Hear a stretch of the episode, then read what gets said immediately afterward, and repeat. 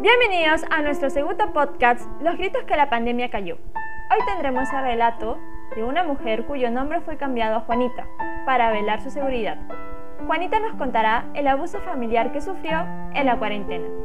Adelante.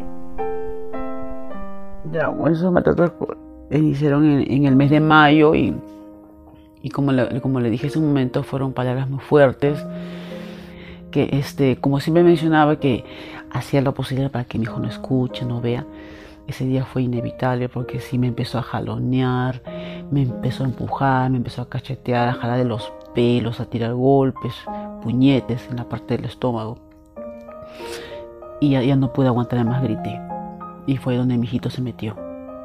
A la hora de, a la hora de él agarrarme, nos empujó a los dos, me golpeé la cabeza y también se golpeó el brazo él. Entonces, eso no fue como le dije, no fue necesario que yo le diga cosas a él. O sea, no le he contado todavía nada. Él asume por alguna razón estamos acá. En algún momento se enterará, le diré ya, pero no, no, no, no he decidido compartirlo ahorita esas cosas. Nos jaloneamos. Obviamente que es más fuerte que yo, él es hombre, tiene más fuerza que yo.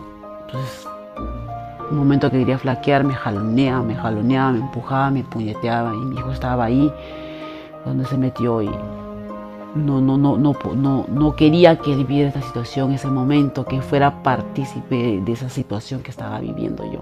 Aunque era inevitable, pero uno siempre quiere tapárselo con un dedo y que no vea a los demás, ¿no? Al día siguiente tenía el golpe de la cabeza que me dolía, los moretones en el brazo, en la pierna, eh, las marcas en la mano. Estaba indignado al día siguiente, no quería hablar conmigo, yo estaba callada. Fue ahí donde contacté a esta, amiga que me dijo que llamara a ese lugar para que me ayude. Y fue donde yo decidí también, con fuerza de voluntad, decidir denunciarlo y decir que esto ya no podía continuar así. Y fue ahí donde me ayudó, llamé, y ya lo que les he contado, que llegué a ese lugar, que me han ayudado, estaba con mi hijo. Obviamente ese proceso también fue difícil, como les mencioné, que no podía salir de la casa, no me dejaban salir de la casa, porque también se querían quedar con mi hijo, porque están sus abuelos ahí, yo no lo podía permitir que se quede con ellos tampoco. Eh, o no escuchaban o se hacían, como yo le dije, yo tampoco les contaba a ellos. Nosotros vivíamos en un segundo piso. Pues no. O sea, la familia de en el piso. Sí, en el piso, pero, o sea, como te digo, es como que estábamos ahí en el pasadizo, en un pasadizo, y yo venía a un cuarto y se escuchaba. No, de pronto, como también les digo, me callaba o, o gritaba en silencio para que tampoco no escuche a mí. Grito en silencio.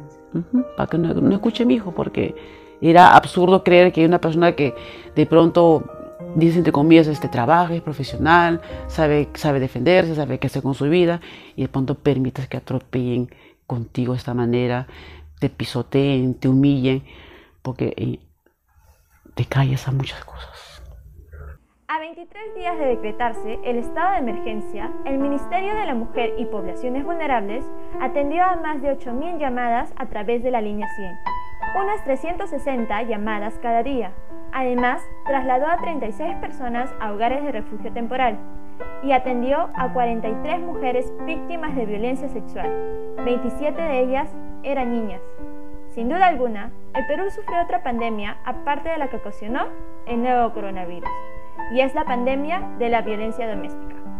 Con esto hemos llegado al final de nuestro segundo podcast. Gracias por escucharnos y recuerda que si sufres algún tipo de violencia, puedes llamar a la línea 100. No estás sola.